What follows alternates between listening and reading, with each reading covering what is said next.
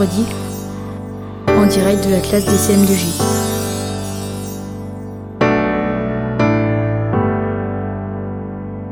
Salut, c'est l'éphéméride. Nous sommes le vendredi 29 avril 2022, 119e jour de l'année, 246 jours restants, 17e semaine. Horaire du soleil. Le soleil se lève à 6h33 et se couche à 21h03. Durée d'ensoleillement 14h29. On aura donc 3 minutes de plus. Proverbe. Les mensonges donnent des fleurs, mais pas de fruits. Fête. Nous fêtons les Catherine de Sienne, ainsi que les Catel, Katia, Cathy et Ketty. Dicton. Avril à 30 jours. Si 31 il avait, personne ne s'en plaindrait. Citation. Il faut vouloir la vérité d'abord, quelle qu'elle puisse être. C'était Inaya, à bientôt.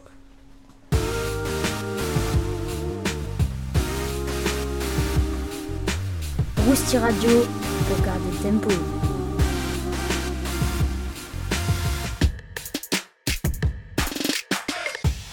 Salut la compagnie Aujourd'hui, dans la chronique des philofables, Nous allons vous raconter, Le sage et le voleur adapté du conte Le bol et le bâton, de Tyson Deshimaru.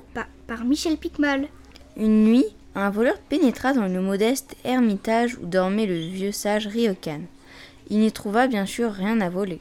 Mais avant de partir, il vit Ryokan qui reposait sous sa couverture. Il s'empara alors de celle-ci et s'enfuit. Réveillé par le froid, le sage se dressa et se rendit compte qu'on l'avait dépouillé.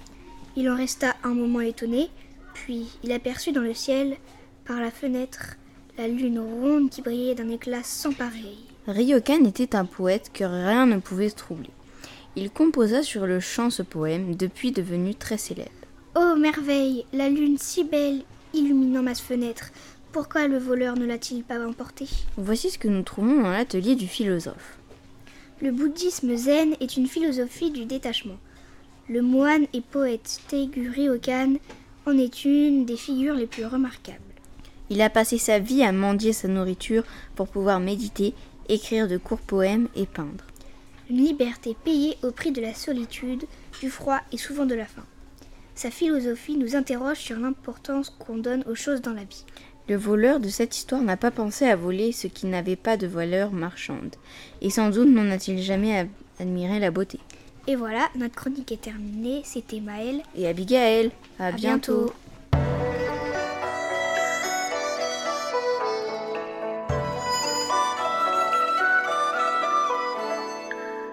L'ouest à l'est, on écoute tous Rousti Radio. J'ai plus l'habitude, ça fait longtemps qu'on n'a pas fait la roustille. Oui, ça c'est sûr. Bon, aujourd'hui, Pégase dans les attractions les plus impressionnantes. Le Pégase est un magnifique cheval blanc ayant des ailes. Mais non, nous on parle de l'attraction. Elle se trouve au parc Astérix à Plély. Elle est faite de métal, La hauteur est de 21 mètres.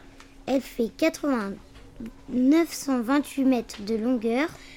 Et la vitesse maximale est de 52 km/h. Bon, bah moi j'ai plus d'inspi. Au revoir, c'était Mathilde. Et Margot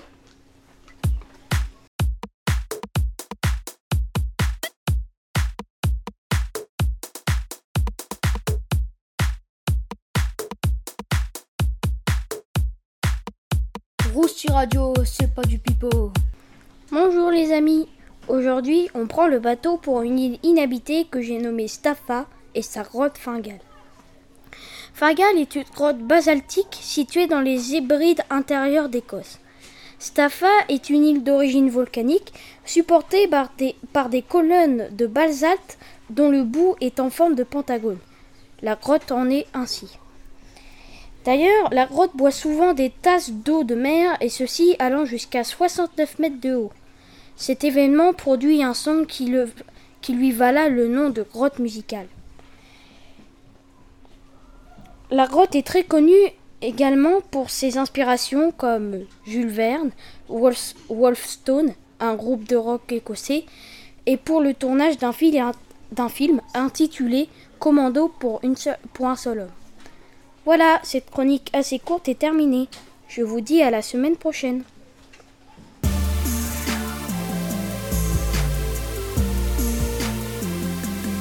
Rousti Radio pour se remplir le cerveau. C'est maintenant l'heure des catastrophes naturelles. Oh, j'ai plus d'idées. Toi, plus d'idées? La tornade. Mais la tornade El Reno a tout balayé dans ta tête ou quoi? Mais oui, une tornade. Quoi? Elle, elle est vraiment passée dans ta tête? Mais non, Pata, c'est juste que tu m'as donné une idée, la tornade El Reno pour la chronique. Ah oui Bon, allez, maintenant on s'y met.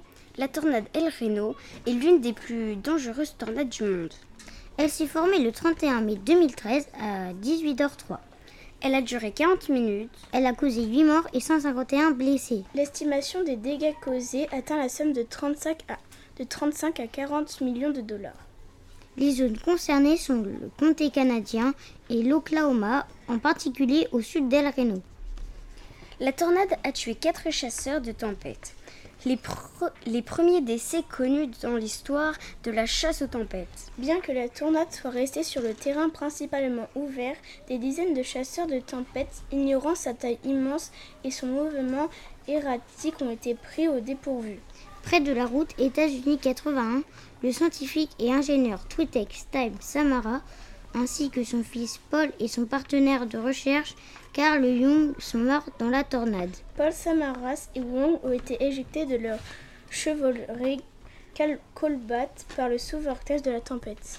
Tandis que Tim était toujours bouclé sur le siège du passager, le résident local Richard Anderson, qui a décidé de suivre la tempête, a perdu la vie dans ce même secteur.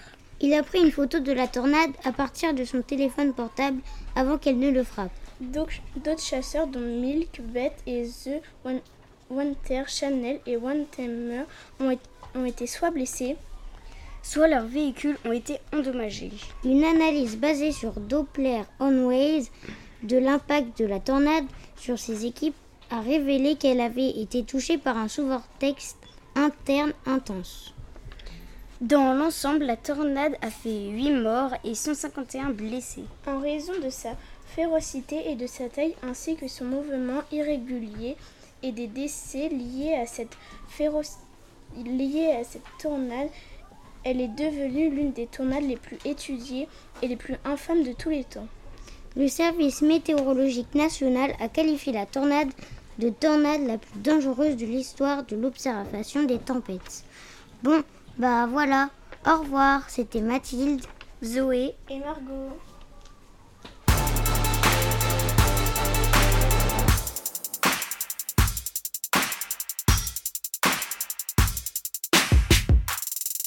Radio, le son qu'il te faut. Bonjour tout le monde. Aujourd'hui dans les races de chevaux, nous allons vous parler du poney français de sel. Ses origines géographiques. Même si cette race paraît récente, on peut lui trouver des origines anciennes dans l'ouest de la France, en Bretagne, en Normandie et même en Mayenne. Son standard, sa taille est de 1,24 m à 1,47 m. Ses robes, toutes lui sont admises. Ses origines historiques. À l'origine, il s'agissait d'un petit cheval qui servait à transporter le lait de ferme en ferme. Sa taille n'atteignant pas les 1m30. Pour obtenir une taille convenable et des attitudes à l'obstacle, les haras autorisèrent des croisements avec des étalons Connemara, Welsh, New Forest et haras blondés Potok et Dartmoor. Poney de sport avant tout. Le poney français de sel est le petit frère du sel français. Son homogénéité n'est pas encore constante, mais son efficacité a été prouvée sur les terrains de concours. Son utilisation. L'objectif des haras nationaux est de produire des poneys de sport ayant des attitudes au saut d'obstacle, au concours complet et au dressage. Leurs atouts. Aucun problème de consanguinité et de diversité de robes, ne gênant en rien la sélection. En outre, ces poneys sont rustiques et sereins. L'attelage et la randonnée leur conviennent assez bien. Bon, allez, on va faire une randonnée, n'est-ce pas, Baccarat et Storm? Au revoir, c'était Manon et Abigail.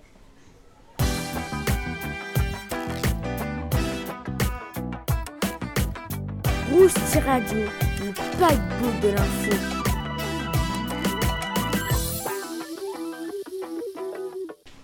Bonjour, nous continuons avec le signe astrologique du jour.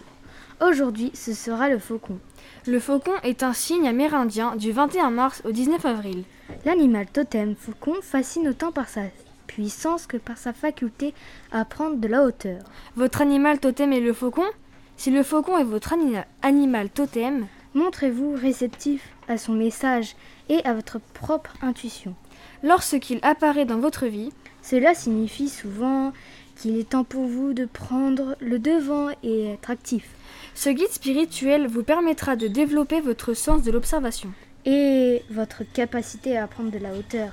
C'était Lilou et Zoé. À la, semaine, prochaine. Et maintenant, 19 Wears, The Left, left to...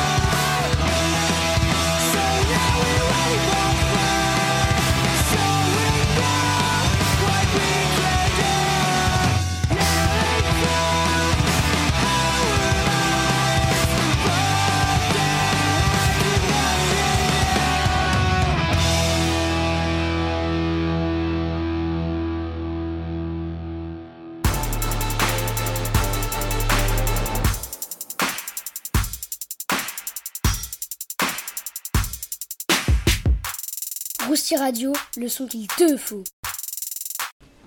Bonjour à tous. Aujourd'hui, je vais vous présenter le noyer. Plus au sud car il craint le gel, les gels printaniers et il est toujours au soleil, loin de la forêt. Il pousse lentement, puis il grandit, puis il a de fissures et il devient gris cendré. Son âge est de 160 ans et grandit jusqu'à 25 mètres. Et bien sûr dans la famille des Jules Glandacées. C'était Elliot et à bientôt.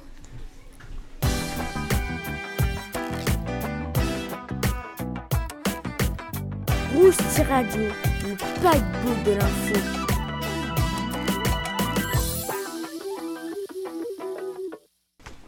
Bonjour, pour cette chronique on va vous parler de la licorne. La licorne est un animal fabuleux, mythique et extraordinaire, dont le corps est généralement celui d'un cheval blanc, portant sur le front une corne unique, longue et torsadée. Qu'est-ce que représente la licorne? La licorne représente la puissance, la pureté et sans oublier la féminité. La licorne reste un animal mystérieux et légendaire. Les origines du nom licorne. En latin, licorne se dit unicornus, car l'animal a une seule corne. En italien, cela est devenu l'unicorno. Le L provenant du déterminant il s'étant soudé au mot. Ce mot fut ensuite emprunté par les Français et la licorne a été réinterprétée en licorne. Ces modifications de la langue ont pris beaucoup de temps. Elles se font sur plusieurs siècles. La légende de la licorne. La légende, la légende voulait que seules les jeunes filles vierges et au cœur pur puissant l'approchaient. C'est ainsi que les chasseurs de la Renaissance utilisaient les femmes comme appât. Si une eau est polluée ou empoisonnée et que la licorne y trempe sa corne, l'eau redeviendra bleue et pure. Hé, hé, mademoiselle, mademoiselle, qui est sur le dos d'une licorne, je vous aime Hé, Malo, y a pas de licorne ni de princesse, tu te crois dans un film ou quoi? Mais non, je commençais à réviser ma pièce de théâtre. Drôle de coïncidence qu'il y ait des licornes dans ta pièce. Et voilà, notre chronique sur les licornes est terminée. C'était Maxime, Malo et Sacha. À bientôt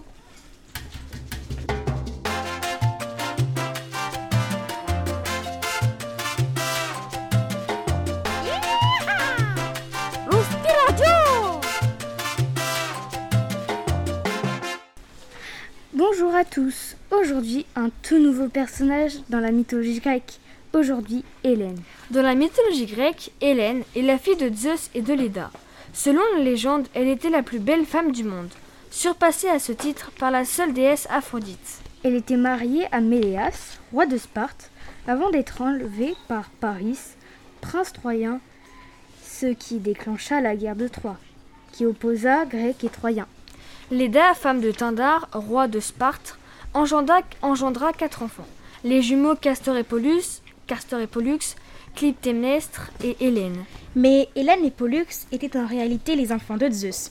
Selon l'une des autres versions de la légende, Zeus rendit visite à Léda sous la forme d'un cygne. De cette union, Léda pondut un œuf, d'où sortirent les deux enfants divins. Selon la légende, Hélène était considérée comme la plus belle femme au monde, et sa beauté attirait la convoitise masculine. Inspiratrice d'innombrables passions, elle fut enlevée par Thésée dans sa jeunesse. Qui l'emporta en Attique. Mais elle fut secourue par ses frères alors que Thésée s'était absenté pour, rendre- pour se rendre aux enfers. Voilà, cette chronique est terminée. C'était Lilou. Zoé Et Amandine, À bientôt.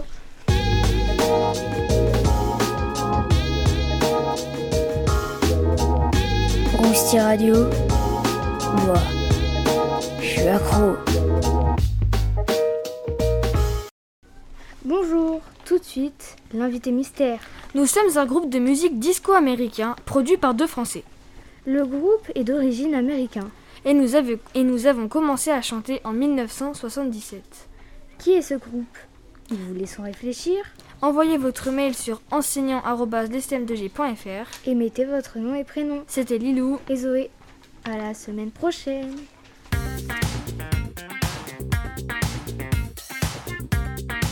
Rousti Radio pour ceux qui aiment l'info.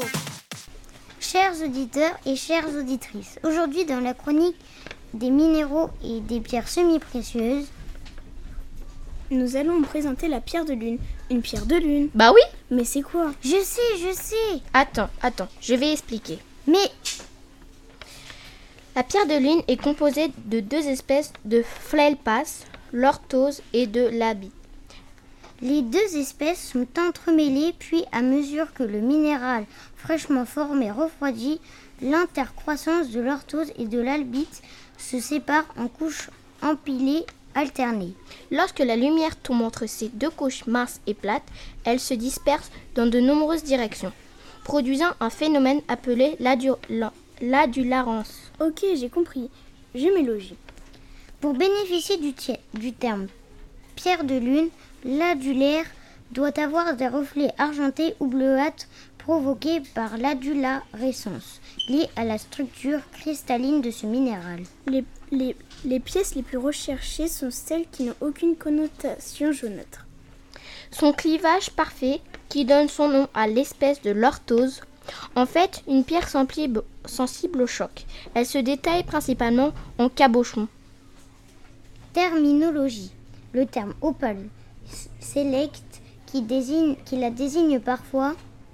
Les termes pierre de lune bleue ou pierre de lune de Mojave ou pierre de lune de Californie cachent parfois des calcédoines bleues ou une agate tentée bleue.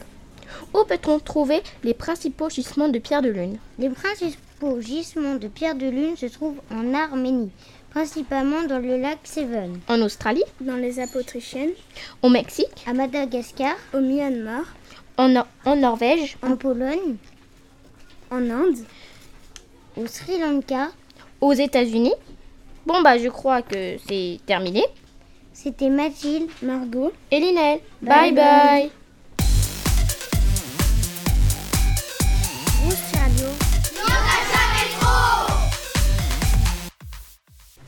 Bonjour à tout le monde, je vais vous raconter l'histoire sur l'Audi TTRS. Lancé en 2012 sur le marché nord-américain, l'Audi TTRS est une version performante du modèle TT.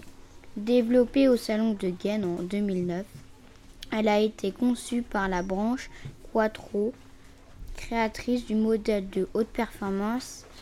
Il s'agissait de l'époque de tout premier modèle compact du sportif de la marque aux quatre anneaux et reçoit la nomination RS.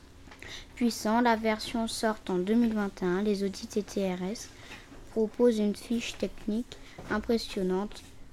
Moteur 5 litres, 2,5 litres TFSI qui génère une puissance de 394 chevaux. Jumelé une boîte S-tronique à 7 rapports et une suspension Magnetic Ride.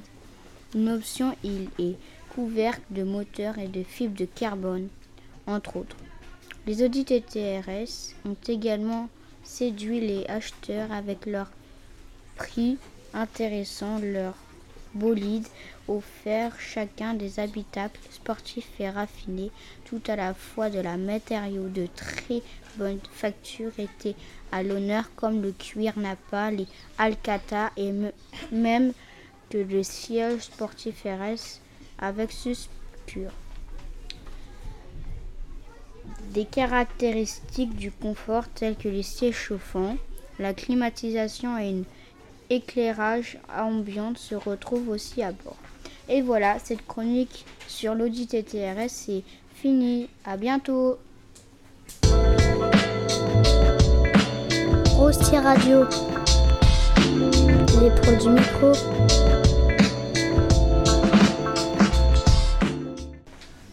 Bonjour à tous. Aujourd'hui, on parle d'un acteur connu, Gérard Jugnot. Gérard Jugnot est né le 4 mai 1951 à Paris est un acteur, réalisateur, scénariste et producteur français. Fils d'un entrepreneur dans le bâtiment, il passe son enfance à Puteaux. Peu intéressé par les études, le petit garçon rêve de devenir clown ou mime et trouve son public parmi ses camarades de classe. Acteur et auteur, à ses débuts dans la troupe du Splendide, aux côtés de Thierry Lhermitte, Christian Clavier, Anne-Marie Chazelle, Michel Blanc, Josiane Balasco et Bruno Moineau.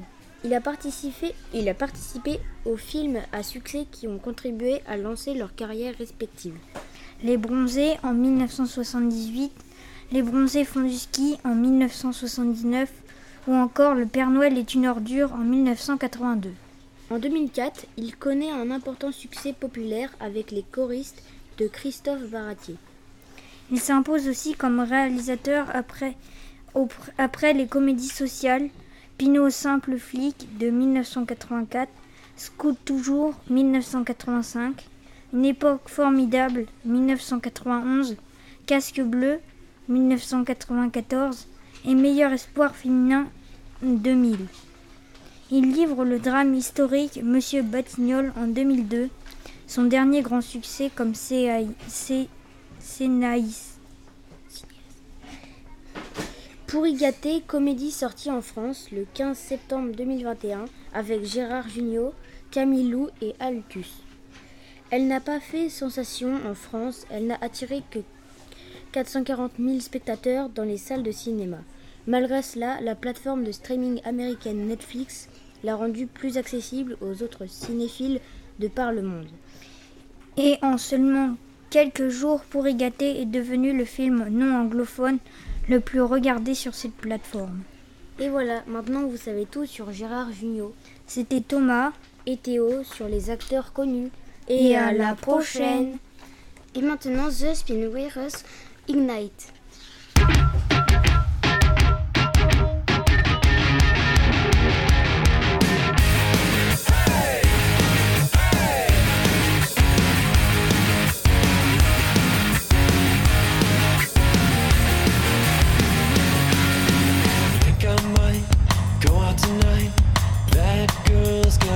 I think I might start to ignite. Start to ignite. Start to ignite. Start to ignite. Start to ignite. Got a riot to incite, and I think I might.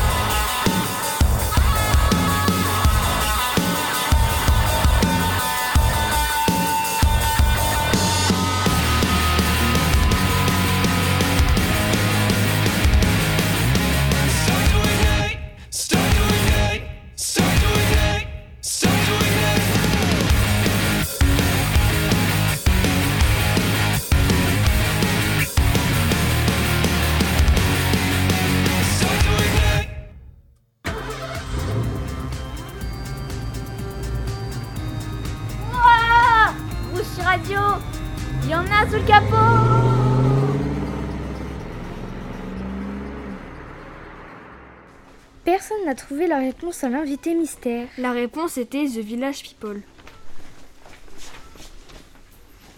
Bonjour à tous. L'expression d'aujourd'hui, c'est n'avoir plus que ses yeux pour pleurer. Attends, Amandine, ne me dis pas que tu vas pleurer, là maintenant, tout de suite. Zoa, on parle de l'expression, là, je ne vais pas pleurer. D'accord, on passe à notre expression. Oui, l'expression, c'est n'avoir plus que ses yeux pour pleurer.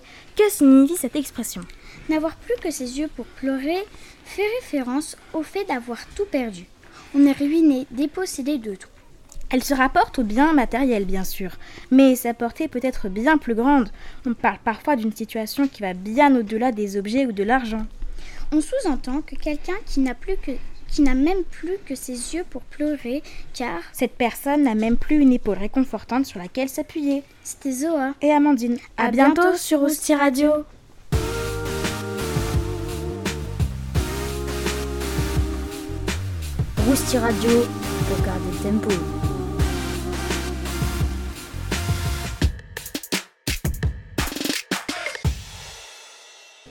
Salut tout le monde Aujourd'hui dans la chronique des animaux en voie de disparition, le lynx.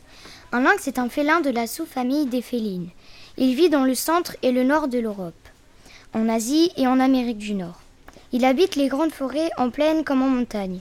Le lynx est un félin qui a entre 28 et 30 dents à l'âge adulte. Le lynx est un robuste félin qui pèse environ 30 kg et même 50 kg en Sibérie et au Canada. Il guette généralement sa proie sur une branche d'arbre ou sur un rocher d'où il saute sur sa victime. Que mangent les lynx, Inaya? Les lynx sont, carnivores. Euh, les lynx, oui, sont carnivores. Ils mangent de grands gibiers comme des cerfs, des chevreuils et des chamois. Ils mangent aussi des petits mammifères, des rongeurs comme des lièvres, des marmottes, des blaireaux, des oiseaux, des insectes, des serpents, des grenouilles, des poissons, des escargots et des renards. Il chasse les mammifères qui peuvent atteindre la taille du chevreuil, les gallinacés et en montagne, les marmottes. Il ne part en chasse qu'au crépuscule. Le lynx peut aller jusqu'à 70 km/h en seulement deux secondes. Quels sont les prédateurs du lynx, Agathe? Les prédateurs du lynx sont les loups, les cougars et les plus féroces des prédateurs, l'homme et ses voitures. Et vous savez qu'il y a différentes espèces de lynx. Il y a le lynx roux, le lynx boréal, le lynx du Canada et le, et le lynx pardel.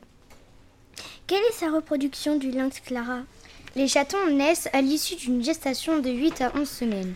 Ils pèsent entre 240 et 300 grammes. Ils naissent aveugles et n'ouvrent les yeux qu'au bout de 16 jours. C'est un solitaire qui ne vit en couple que pendant la période nuptiale en janvier et mars. En avril ou mai, la femelle met bas, dans son abri de 2 à 5 petits tachetés. Le mâle peut s'accoupler avec plusieurs femelles. Ça a l'air mignon un lynx. Et voilà, c'est terminé. C'était Agathe, Clara et Inaya. Bye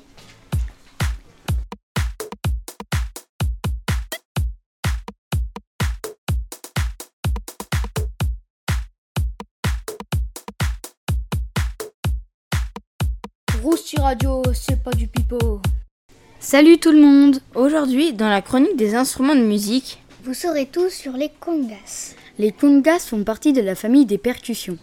Giovanni Hidalgo est à l'origine de la technique moderne des congas, en partie inspirée de la technique des baguettes. La conga, également appelée tumba ou tumbadora conga, désigne plusieurs éléments musicaux cubains ou latins. Un instrument de musique, un rythme, une formation musicale ou une danse.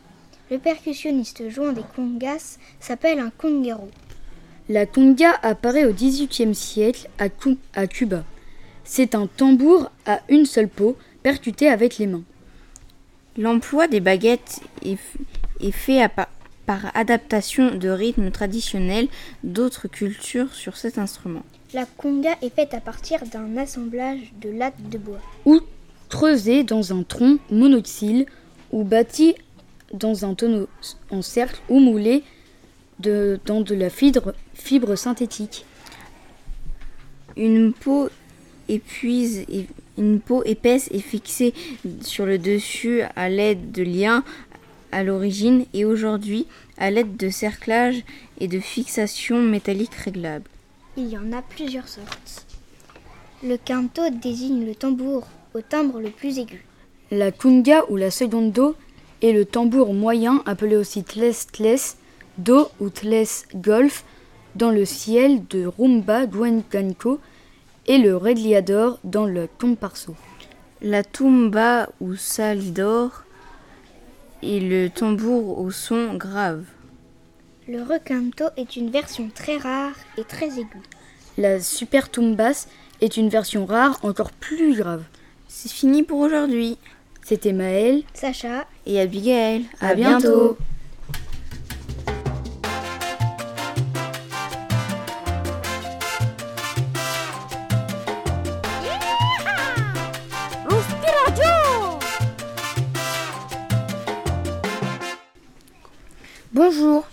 Aujourd'hui nous ferons un roulé au Nutella. Commençons à rassembler les ingrédients.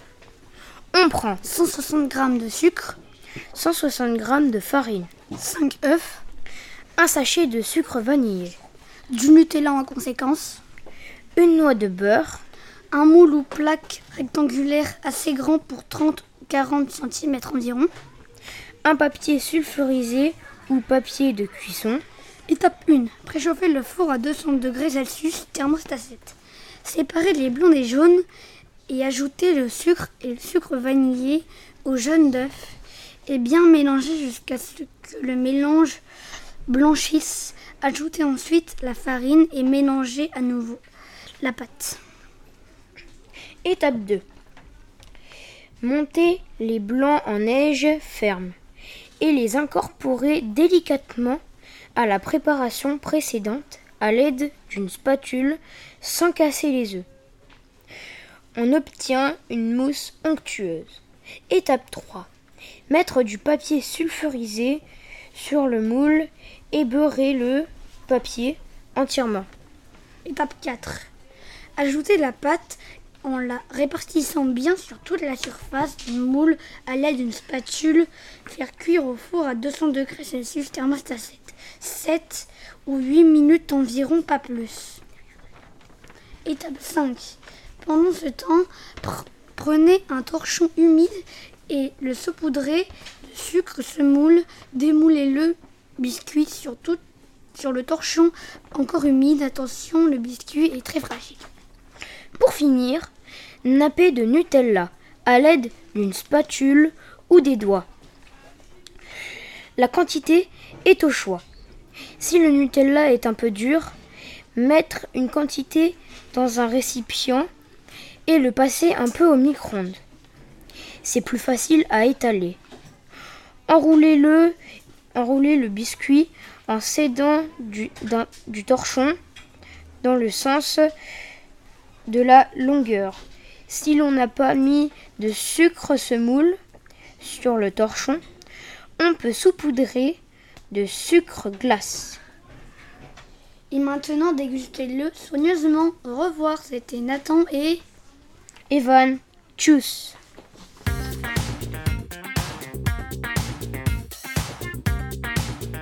Radio pour ceux qui aiment l'info.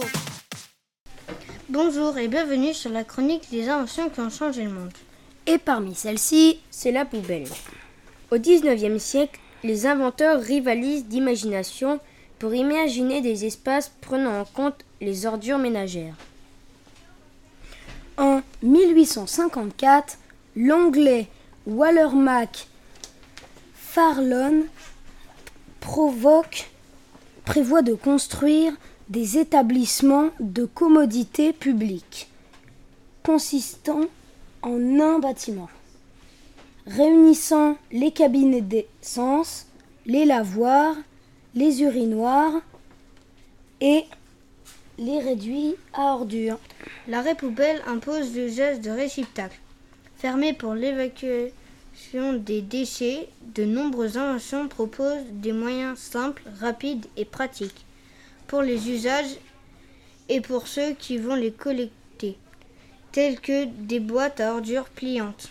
Et l'inventeur de la poubelle est Eugène Poubelle. L'invention de la poubelle a été créée en 1884. Bon allez, c'était Morgane, Mathéo et Aaron. Bye. Bye.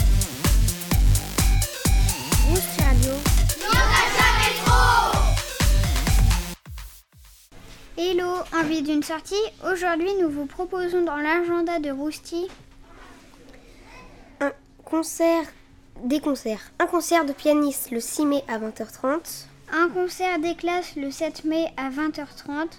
Un concert funky le 13 mai à 21h. Et un concert des orchestres le 14 mai à 20h30. Et tout ça est fait par l'école de musique et orchestre d'harmonie. C'est à la salle des fêtes de Coudre les concerts sont gratuits pour les moins de 12 ans. Un concert coûte 5 euros. Tous les concerts coûtent 10 euros. Nous avons autre chose à vous proposer. Il y a l'atelier d'expression Prévert, tous en scène. Adultes et enfants se produiront samedi 30 avril à 17h.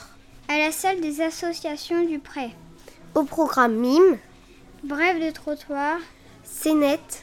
Les masques sont souhaitables. L'entrée est à 3 euros.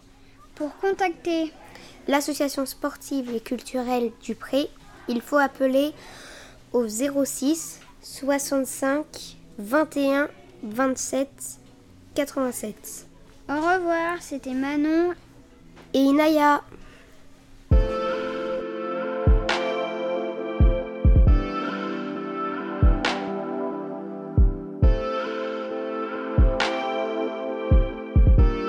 Et voilà, Hostie Radio est terminé. Nous vous donnons rendez-vous la semaine prochaine pour une nouvelle émission. À bientôt!